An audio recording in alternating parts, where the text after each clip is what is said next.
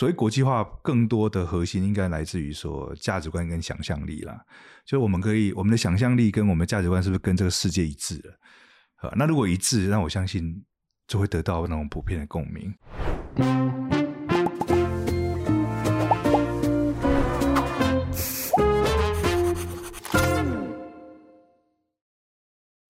我是贝贝，嗨，我是路易莎莎，欢迎收看《匪夷所思》。嗯，那今天阿姨想知道啊，我们就要讲一部非常非常红的剧，哎，就是这个《模仿犯》吗？哎，《模仿犯》，你有看完吗？有，我全部看完了，两天假日两天，就是一天晚上看，然后睡起来之后继续再看，五集五集就直接吃掉了。哦，这真的是很用力的追，就是追下去。呃，我觉得它会让你一直想看下去，因为它的结尾那个 cliffhanger 都做的蛮好的。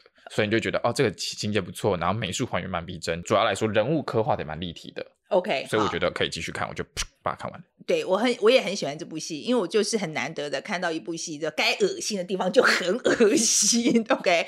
然后比如说该很夸张的地方，它就很夸张，我就觉得就是嗯很好，完全没有任何那种好像要把它缩回来的感觉。嗯、然后我觉得说故事很流畅了，那整个是一个非常完整的一个制作啊，就是从呃就剧本写的真的非常好，嗯、然后我觉得演的也不错，呃演的呃还可以啦哈，然后。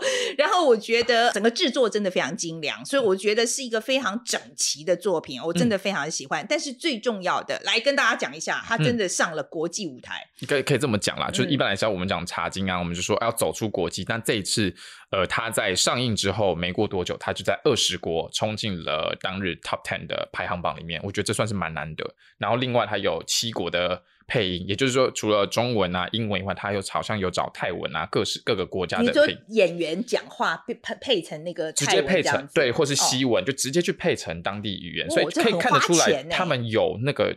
那个力量跟那个雄心要去打国际的市场，然后看起来也打成蛮好的成绩。对，然后我就觉得说，哎，好像嗯，有我们终于我们有一部台剧啊，这次好像我们一直在讲说，呃，要要走出台湾，呃，要要国际化嘛啊，感觉上哎，这部片子好像真的很国际化。嗯、所以今天我们就特地啊，就请到了这部戏后面最很重要的这个创作的公司啊，就叫做汉草。嗯啊，那汉草的汉草的两个呃灵魂人物啊，就是。他的两也是同时也是模仿犯的两个制作人，就是曾汉贤跟汤生荣啊，嗯、这两位来跟我们谈一谈，就是他的呃，比如说我最想知道就是说他们的。的制作过程跟以前有什么不一样？Okay. 就是为了要走上国际这件事情，是不是从创作的第一天开始就把这件事情放在脑袋里面，所以在执行的时候就已经把这个东西落实了。嗯、OK，然后我想要知道说他们在制作过程里面有没有为了这个原因去做了一些新的做法哈？嗯、然后另外还有就是，比如说跟 Netflix 的合作啊，他们的关系怎么样？有没有赚到钱呢、啊 嗯、？All right，阿米嘞？好，那我们就知道说，其实这一次这个模仿犯他是。从宫部美心的同名小说改编的，改编的幅度很大，甚至主角其实原本不存在这小说里面。我想知道为什么他们要做这么大幅度的更改，是为了更在地化吗？为了要推上国际吗？还是这个动机是什么？我想知道。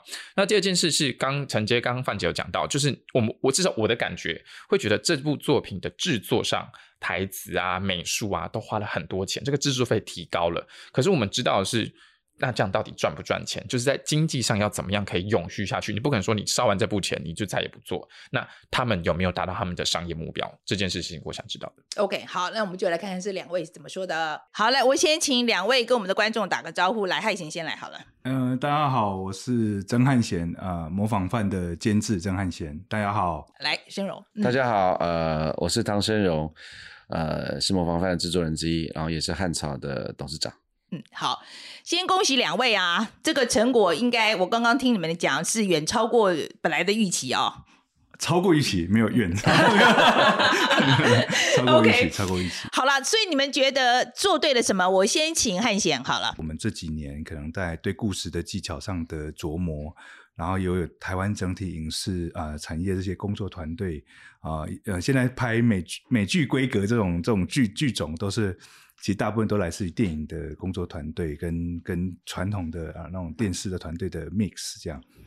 那我相信这几年可能台湾随着影视的发展，呃，去培养了很多专业人才。那这专业人才他们也希望，当然可以希望可以做出一些不一样的，甚至在全球受欢迎的内容，好，那这个我觉得也帮助了这个剧获得成功有很大的关系。这样，那当然更更重要，确实也是平台。我觉得有一个好的国际平台的支持，然后它可能把你的内容可以有机会啊、呃、散布到全世界，可能一百九十几个国家这样，然后同步，然后甚至在语言上面，我们也做了很多配音，针对各不同市场有不同的行销策略。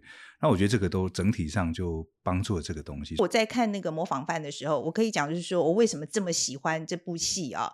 最重要的是，我就觉得他的他不是那么黑白，就是每一个角色他不是说，比如说坏人，你可以看到他可怜的地方啊，然后或者是说他的好人有他阴暗的一面，哈，这是我最喜欢模仿犯的地方，因为人生是这样的吧。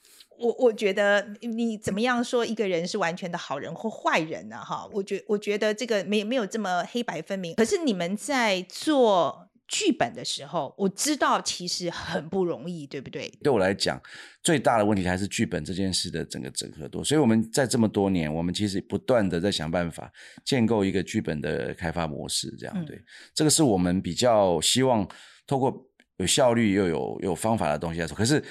不是每次都成功，就是他面临到不同的编剧、不同的题材，也会有不同的填调内容，或者说不同的对这个世界的了解，都会有造成不同的处理。比如说像模仿犯来讲，他有你，如果你对于检察官的生活制度、他们的工作模式不了解，你可能就会就会用你自己的思考来写，或者你可能也没有杀过人，你没有被杀，你怎么知道那个那感觉是什么？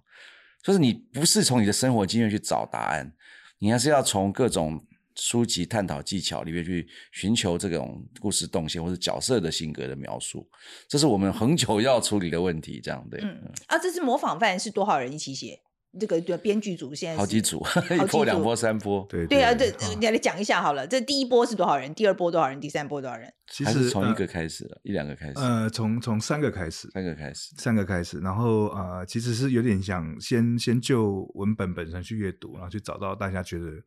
大家都最有感的那个主题核心是什么？然后当然找主题核心完之后，就是要做创新的表达嘛。但是创新表达到底能不能又制成一个故事？哦，那大这个东西就就就有第二个阶段的的挑战，这样。所以第二阶段多少人进来写？呃、第二阶段又又是三个人，也是另外三个人。呃，对，另外三个人，另外三个人。OK 啊，这另另外阶好嘞。然后到了第三阶段呢？第三阶段就有顾问啊，就有编剧顾问。其实美国也有这种制度啦，就他也会有顾问，或是剧呃剧剧本医生，对剧本医生、剧本顾问这样在不同阶段给意见。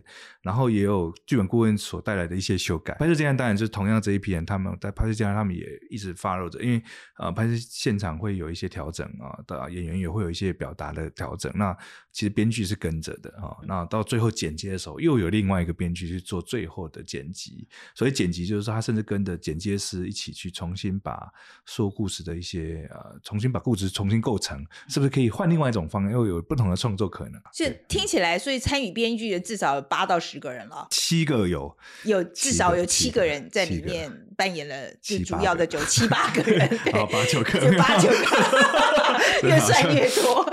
因为有些是来一个阶段，然后他完成他的任务，对对对，OK，确实后面再加入的，OK。所以你觉得将来？来，这个写写就剧本的这个模式，你觉得将来应该会是这样一个集体创作的呃模式？美剧里面，它其实有类似像 showrunner 这种角色，就是他他大部分都编剧出身，然后他其实也懂制作，懂懂导演啊，他编剧出身，所以他很知道怎么样带领这个嗯啊一个一个一个 writers room，然后让大家在不同阶段去完成一个一个目标，这样。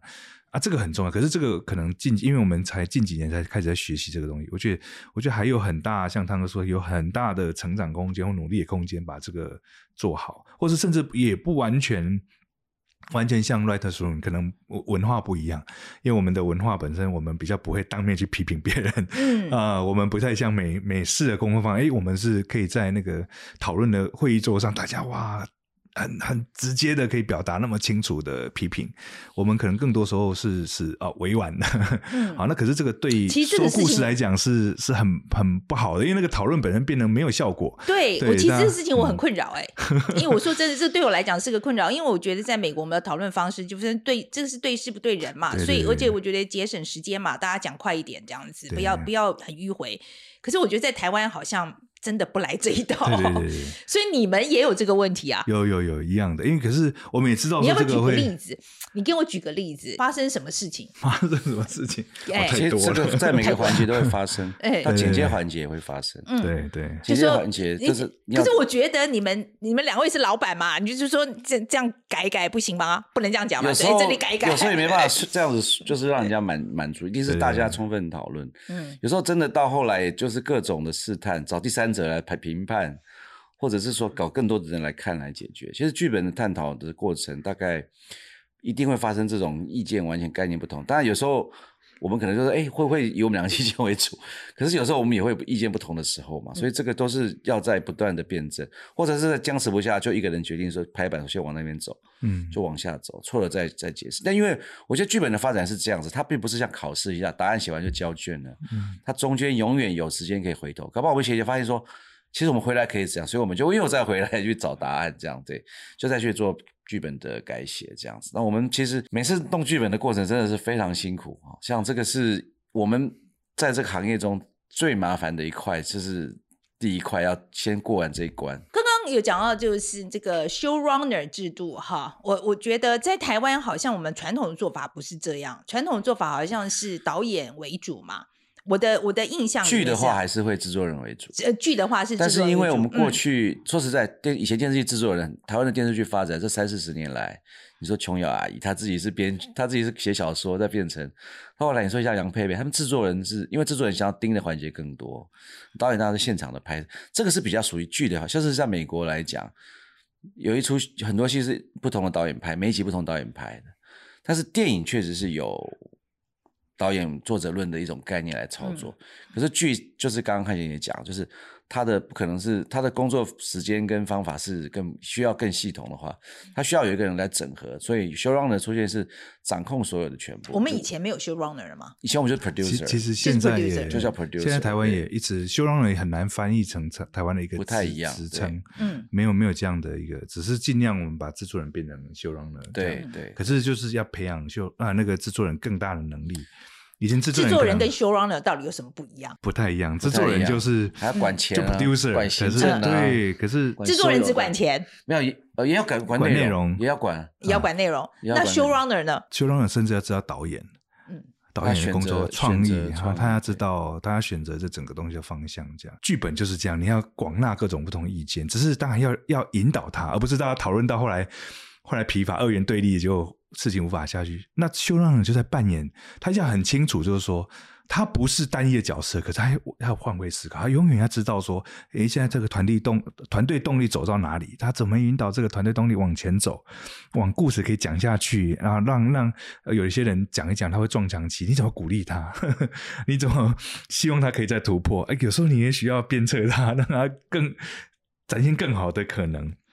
所以我觉得这个是我们有有时候会误解 showrunner，就好像它是一个职职称而已，它是职能，其实它要有一个很很强大的这个，就是呃，也当然可能是说故事的表达跟。团队的那种领导统御的东西，然后他懂创意，所以他是一个呃，怎么样，理性跟感性他兼具，嗯嗯嗯 啊的一个角色，这样对。嗯，所以在这部戏里面，谁是这个 showrunner 呢？就就我吧，我自己是在 OK，所以你得要扮演这个角色，参与比较长的时间去。那汤哥呢？我是后后面比较加，我是剪接之后才加。我那时候在忙茶经，OK OK OK，茶经茶经我就是说茶像茶经就是 showrunner，所以你到茶经的时候，你就是茶经的 showrunner 了。OK，I see I see I see OK，所以说我觉得是啊，我觉得一个新的做事的方法，好，就我们刚刚讲到说台剧要国际化，你觉得这是不是很关键？所以国际化更多的核心应该来自于说价值观跟想象力啦，就我们可以我们的想象力跟我们的价值观是不是跟这个世界一致了？那如果一致，那我相信就会得到那种普遍的共鸣。那我我觉得现在台湾是可能各种因素被大家各被很多地方关注，所以我觉得我们是可以更更有那种底气也好，或者我们更有更有想象力啊，更有更大的包容力，可以去勇敢去表达一些东西。我相信这时候是大家会更关注我们想表达的东西啊，或是更更可以感受我们遇到的一些状况啊。我觉得这个都是这都是国际化的一环。国际化不是只是、嗯、对，我觉得这个是可以思考的地方。你刚刚讲的这个东西，价值观的这个东西，哈，我我。我是真的很有感，因为我觉得好像大家一直在讲说，可是我要讲台湾的故事啊，我可是你不懂国外的时候，你没办法讲台湾的故事。我是说真的，我觉得你这个本末不能倒置。可是这个东西哦，说服上很困难呢。说服就是我们就在这讲到说，一直在讲越在地越国际这个东西。我想请教一下两位，同不同意？某方面来讲，这个说不能只是一个说法，它必须要是一个行动。就说你在地的东西，你要跟国际说明。对啊，你认为说你的东西很好，可是别人真的不懂。就像刚刚斐姨斐姨讲的，就是这件事情是不能说你说了算的，他一定有一些模式，或者是一个说话的方法，或者是表述方法是别人可以理解的。那比如说，我们说，如果我们要把在地东西拿出去的，的确它的独特性要出来，可是接下来你要用什么方法跟他们说明的时候，那个就是要那个反而就是要有行动去去去成立它这样子，不是说哦你。加自说自话的那种感觉，或者你觉得在地东西很好，让别人就可以知道。所以我觉得在这过过程的摸索，我们其实花了很长时间。对，去就像刚刚你，我们必须要对趋势、对市场要有所了解。我们就必须要知道美国怎么操作，我们要知道韩国在干嘛，我们要知道国际上最红的是什么。这个当然就是说，常看 Light。那个 Light Today 的那个节目就应该 可以听到很多分析，那个其实就是我们真的要长期去建构这种东西。而且我觉得台湾比较很很比较不好，就是说我们过去台湾的媒体非常多，可是我们的 local 的东西多到已经盖过对世界事情事情的了解。我们可能我们会关心，可能是哪个地方发现小小小车祸凶灾，在新闻占一个重要的时段，可是我们很多人不能不愿意把时间花在去了解，可能在。土耳其发生什么事，或者是说在南美洲发生什么事？我觉得这个是观观众在选择上面的时候，他们并不会主动去选择这样的东西看。所以，这国际观的价值观的这种建立，是应该要深化到我们到创作上面的东西。我们会从中间去找到我们想要判断的底地的点，去推动事情。所以，我们这几年我们的很多的剧，我们都会想办法来操作这样的事情。就是说这件事情其实是从你说剧本的类型。到说故事的方法，我们都可以找国外的人去来跟我们上课，去理解他们。诶，他们为什么会成功？他们为什么有这样的方法？我们找了韩国的编剧，我们找了美国的编剧，我们找日本的编剧，我们找了泰国的编剧，常常来跟我们互动。在他们的国家里面，哪一些东西是起备受欢迎的？哪种方法是他们那个国家在畅销的？那我们台湾不像国国外有非常多的报纸跟评论可以去看这些资讯，所以我一直在。看台湾有很多的评论里面，他很少有这种去剖析或者数据化的东西，去给我们很多的意见，所以我们必须要自己去想办法找，或者自己去探索这样子。对，这是台湾在发展。就像人家说，你你小说或是电影弄完成了，你没有评论的话，你还可能还不叫这一个作品。我对我来讲，那个评论这件事情是给你一个 feedback，给你看到自己的角度这样子。对，所以我觉得我们在建构这件事情上，我们也有在努力。寻找这个可能性，嗯、哦，这个是我觉得越在越在过去对我来讲，它是要有行动的，而不是只是一个概念在成型这样。对，嗯，汉贤要不要补充一下？举一个举个例子好了，嗯，魔法是一个日本的有名的小说，我们一直在想国际化的过程当中，我们当然希望在不同的市场可以得到好的成绩。那其实日本市场是不太容易去像像不太容易接受不同外来的东西，因为他们有他们自成一格的。观影习惯跟文化这样，所以你选择模仿犯这个题材，就是我们用一个他们已经认可的东西来做出不同的口味。这个可能是就是我们的所谓在地越在地越国际，是说所谓意思是说在地跟国际要同时想的，而不是只是哦在地就有国际。好，它不是一个对，不是一个口号，他他像汤哥说，它是个行动，甚至是说你要有一些战略思维放在里面去撬动的。啊、呃，所以呃，所以这个模仿犯在日本表现好不好？非非常好，进入到可能是近几年来确实非常成功的台湾的内容，到那边获得大大家的讨论。我我当然这一次刚刚有提到，一开始主持人有提到说，哎，我们的本来对他的预估，其实我我本来没有预估到这么好的原因，有一个点是说，哇，现在有大量的韩剧在同时间在播出，那大家其实韩剧有一个很清楚它的。它的 type，哎，大家一看就是哦，这是韩剧这样。那它非常强势，已经非算是非常强势的一个叙事语言，跟他们自己所所呈现的那个 type。然后我觉得，哎，会不会大家看到韩韩剧这种东西，因为相对都是比较重的题材，会不会已经有点疲乏哦？那比如说。呃，那个黑暗荣耀，嗯，对，就是已经大家看成那样，这突然间又再来一个这种，会不会大家都不敢去接触？那我是有点惊讶，说，哎，其实大家都还是看进去了。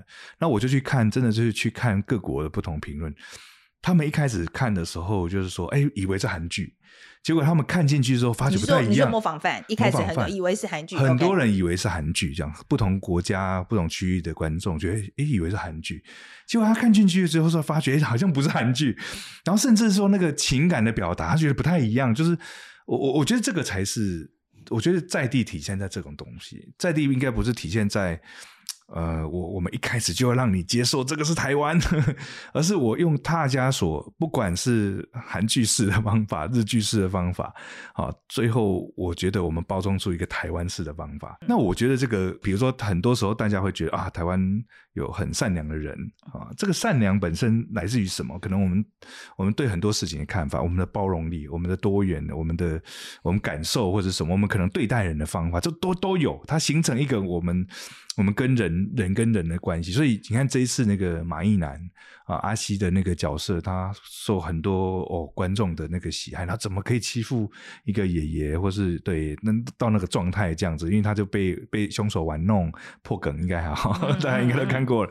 对，然后然后可是你看他那么善良的，甚至还还可能他不是用。一种可能，可能就是这种。如果是韩剧，可能最后是一个很愤怒的，一定要复仇，对对，很 愤怒的，对人家可能就是另外一种方法。这样，我觉得这个东西就是台湾、啊，就我们好像。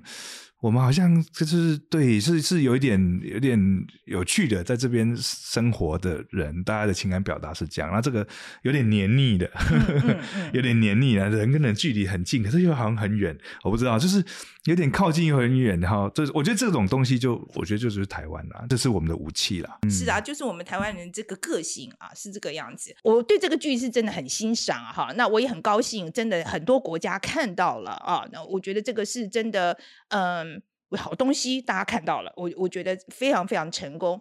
可是我还要想再问，你们到底有没有赚到钱呐、啊？这个很现实的问题啊，有没有赚到钱啊？我们我们常常就是拍到后来就加一直加码，加到后来，嗯，像我们像我们都有补拍嘛，这几出戏我们到后来就是在剪接完之后觉得不够满意，我们都会觉得说，那多多做一点吧，又再把钱丢进去补拍。听起来好像没有赚钱嘞。有了，一定是是赚钱，只是说确实不会，嗯、不是赚到大家觉得想象的那个状态，因为才吃得饱这样子。对，我们还是希，因为我觉得这个是一个一个过程了。我觉得应该说，刚刚汤哥有提到一个点，我觉得也可以聊聊，就是说，我觉得台湾好像突然间，呃，其实各个环环节吧，可是我们在影视，我们自己比较专注在这个领域，我们自己可以完全感觉到说。好像现在是有一个机会，大家会想要关注我们。就平常以前，你可能要大声喊叫啊，我们是怎么样怎么样，可能大家听到一点哦，有人在叫，可能可能是。可是现在好像你稍微大声一点，哎，大家会哎突竖起耳朵听一下你们想讲什么。那其实可能对影视内容的表达上就，就哎你就多了很多机会。那我们有没有准备好？这个是我我我们更想要讨论。所以我们现在真的是把它当做投资，把很多的资金再投进去，希望。做得更好，所以我们后期做了非常长，我们开发做了三四年，拍摄可能做了一年半，然后后期又做了一年多。你说这个时间拉那么长，你说这最一开始确实可以赚钱，那你说做那么那么细致，那一定不是想象中那么的那么宽裕这样。可是。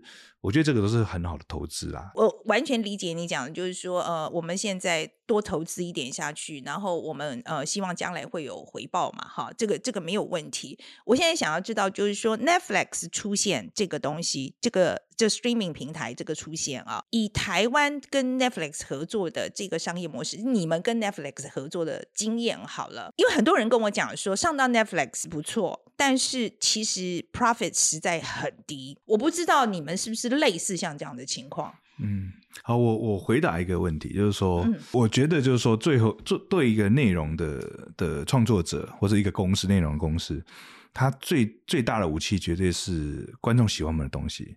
你可以更直接面对你的观众，这是你的武器。那如果这个东西可以获得更大的观众群，那平台它其实没办法去理解更多那么 local，或甚至它没办法去 reach 到这么大的。它它其实是一个平台，它是要我们做的东西可以让观众喜欢，然后变成他们的 business model。没错嘛，这个可能你可以理解。嗯、好，所以不用管 Netflix 怎么样啊。就是我们应该一直要作为说故事的人，就是一直要面对我们要说更好的故事给观众。那如果这个东西越来越强大，强大到所有平台都要来买单你的东西，你的你是被抢的，不是你对。对，我们应该是甲方啊。嗯，我懂你意思。我们应该是对，我觉得我们应该都是。当然不是说我们现在多大到已经我们不用管平台。我的我的意思，平台是爸爸妈妈，这个是绝对的。嗯。可是我的意思是说，我们应该期许我们自己，就是我们是做好内容，我们永远要做好内容。我们只要做好内容，观众喜欢我们，我这是我们最大的武器。我觉得做最终核心，如果你定位你自己是一个内容的呃制造商，或是内容的公司。我觉得它应该不会只有只有这个出口，你有很多种出口的。嗯。我要再回来这个平台这个东西的原因，是因为呃，其实由于游戏在韩剧啊，就说实在，它是一个非常成功，这个真的全球卖座的作品这样子。其实，在韩国内部都有人在抱怨说，由于游戏这么的红，但是它其实大部分的 profit 并没有到创作者身上。好，我们现在讲这个平台的这个问题，其实不是只有 Netflix。全球的所有的平台，包括比如说 Face Facebook，包括那个 YouTube，我觉得都有这个问题，就是说平台分到这一整个饼的大部分，真正留到创作者的实在太少了。你们没有这个问题吗？有啊，一样啊，好像还没办法去思考鱿鱼游戏那种困扰。但是，但是我觉得姐姐的问题是说，其实。比如说韩国就开始，他们开始开始了，就非常他们开始抗议啦，非常律师云云，他们很知道这个智慧财产权怎么延续的问题。嗯，他们就说对不起，这我只是给你播映权，我没有要给你买断版权。他想要拥有这个 IP，这个其实在美国、漫威、日本更多。那韩国这几年开始建构自己这块，我觉得 Netflix 当初他们没有办法跟迪士尼做最好的 pitch 竞争的，一开始他们比较害怕的是迪士尼是百年企业，他们累积了多少？厉害的 IP 在这里，可是 Netflix 在建构 IP 上面，它每一步都是险棋。它怎么让全球的观众？它必须同时布局到全球的平台，它必须把两亿全球的在地方的订户真先定下来。接下来，他把他手上所有最好的牌打出来，就是他必须要这样子来建构他们。比如说纸房子这个 IP 建构起来了，由于有些 IP 建构，他他当然永远已经想这件事情了，是吧？怪奇物语建立起来了。那这个他才能一步一步就让他的有更稳定的这种永永续经营的概念。这个其实对我们台湾讲也是一样。我们我们也在想，我们能够创造 IP，然后我们这个 IP 如果我们可以变成我们可以有台湾一个永续经营的概念，这个是我们最想要做的。可是当然，我们对我们来讲，我们还有太多的事情得得操作。嗯。那这个东西是不是我们一步可以做到？因为我有太多的市场因素。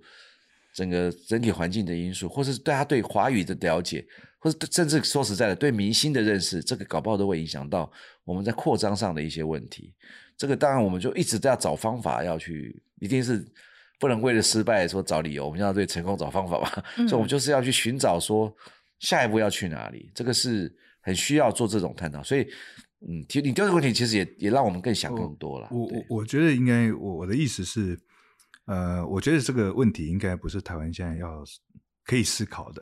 我的意思是说，呃，韩韩国会开始思考这个点，就是说，因为他已经他那个全球榜单永远可能都已经甚至有四五部呃韩剧了，所以他已经反过来可以来讨论这件事情，因为都占了，可是为什么他们没有得到最大的价值、最大的收益？这样，那可是我我的意思说，台湾提早问这个问题。好像没办法解决现在的困境，因为现在困境应该是说，我们呃，也许模仿犯开始有一个有一个好的机会进入到这个东西啊，比如电影有咒，可是我我觉得我们好像还这还不够，因为你现在去讲这个，你那个 bargain power 不够，根本很难去嗯对这个问题根本影响力还没对。那反过来应该是说，就是更多的资源，或是民间资金、政府各种东西，或是整个产业，应该还是在怎么样去做到呃受欢迎的这个内容，在各个地方。那甚至除了在 Netflix 平台外，是不是也可以？一定要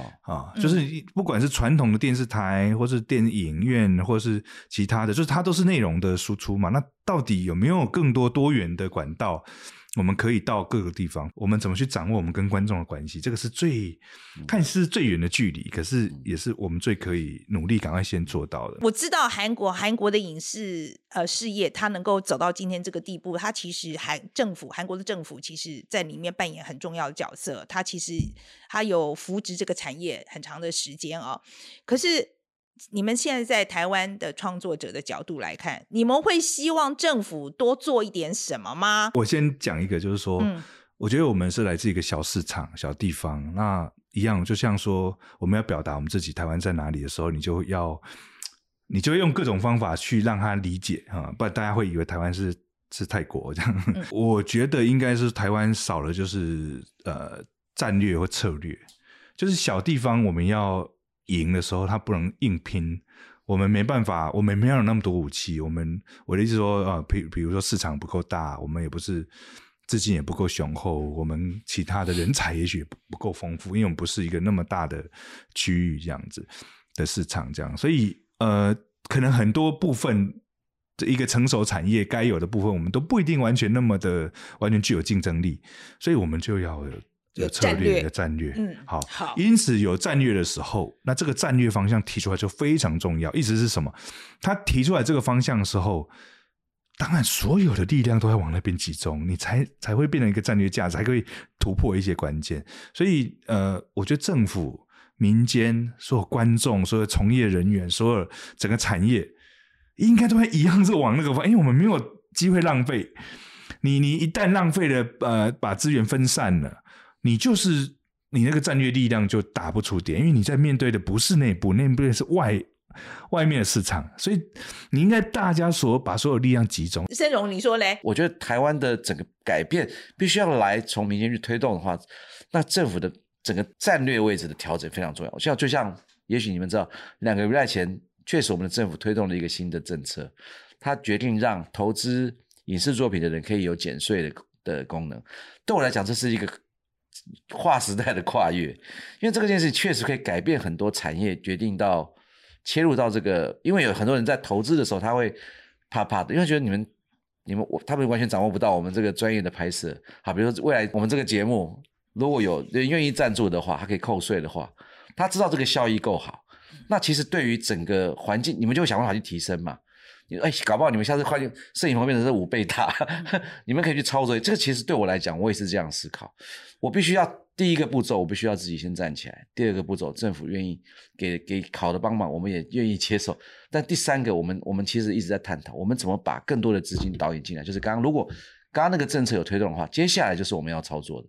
我们怎么让大企业或者一般人却愿意把他们手上的热钱加入我们这边？所以今天。非常谢谢两位啊、哦，来跟我们谈谈模仿犯，希望下一步会更哦发发光发亮。OK，好，非常谢谢两位，谢谢谢谢谢谢谢谢你们。来，你最重要的 take away 是什么？其实我呃印象蛮深刻的是，就是呃汉选哥汉选哥在讲，他说其实他们对 Netflix 没有这么多的 bargaining power 这件事情，我会有点意外，因为你想一下他在各国。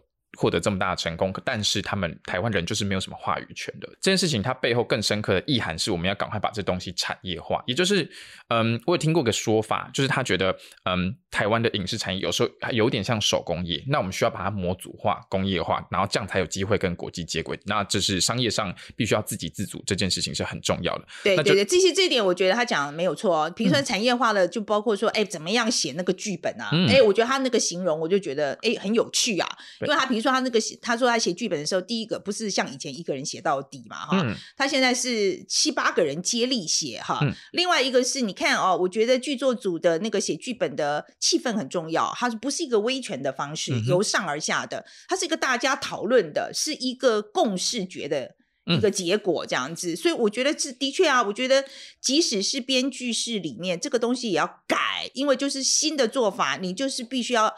兼容并蓄，你才会、嗯、呃，你能能做出来的作品才会更好，说服人，可以说服观众。嗯、那这是一件事情。第二件事情，其实我想讲的是，嗯、呃，钱活下去是关键。那政府就是最后就是尚荣哥有提到，就是政府有提供租税这件事情，企业愿意投入，这也是很重要的事情。韩国瑜他之所以成功，是政府扶植了，企业愿意投了钱进去。那你在呃法令上或是租税上提供企业这样的资金，大家会觉得这是一个。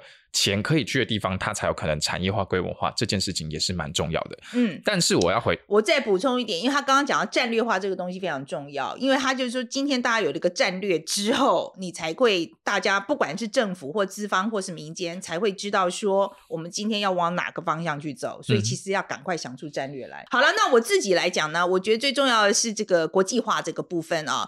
呃，今天这个呃汉贤呐、啊，他也讲到说，所谓的国际化真正的实质的。定义啊，我我觉得他讲的非常的好，因为他在讲说，真正的国际化的意思是你的价值观跟想象力，嗯哼，共享，好、嗯，就是说你今天在台湾，我们能够找到一个这个国际上也共同可以想象的东西，以及。他你讲的价值观，他是可以有感的，嗯、那这个才是一个真正国际化、能够国际化的核心。你说，比方说我们看《寄生上流》，对，像《寄生上流》就是大家共享的感觉，就是贫富不均呐、啊，哦、啊，这个东西，所以我觉得大家都有感觉，就是底层社会的人民这么的辛苦这件事情，嗯、然后上面的。这么的奢华，对，所以这个贫富不均的东西是为什么让寄生上流可以在全世界都引起这么大的共鸣？OK，哦、呃，所以我觉得这讲的就是价值观的共享的部分。嗯、另外一个，我觉得他讲了一个很关键的哦，就是说我们一直在讲越在地越国际这个东西。嗯哼。我觉得他讲的也非常好。所谓的越在地越国际，是表示说你先必须对于国际市场有深刻的了解，哦，还有包括说国际上说故事的方法，嗯，right，你有深刻的了解之后，你再回头来讲一个在地的故事。这个才是所谓的越在地越国际，而不是只一直强调。你觉得你一直讲在地在地在地这个东西，它就国际上能够接受？我觉得这是完全相反的。我觉得大家要知道说，说观众拿出自己的时间来看这个东西，他不会去只是单纯好奇这个台湾发生什么事情，他不是的，他一定是要跟他自己相关的东西。嗯，不过我觉得他们讲的的确，现在台湾是在一个很好的。时候，因为国际上现在对于台湾的关切很多，对，所以其实是一个我们发展的很好的时机。那就看我们能够抓不抓得到，抓不到的这个机会了。另外呢，最后面啊、哦，我们再补充一点哦，因为就两位在要走的时候呢，我们我跟他聊天的时候，他们就有提到说，其实啊、哦，这一次因为模范犯也成功，其实有很多美国的资金来已经来找他们谈了。然后汉贤就是说呢，其实这其实对他来讲是很大的鼓舞，因为他觉得最重要的是将来。能够拿到国际的资金跟国际的人才哦，就是国外很好，也许很好的编剧人才啦，很好的剪接人才也能进来跟他们一起创作，这才是真正的国际化。嗯，All right，好了，那欢迎大家来留言啊，来告诉我们你的想法。这样，那如果喜欢我们的节目的话，应该怎么样做？按赞、订阅、分享，都内。好，谢谢大家。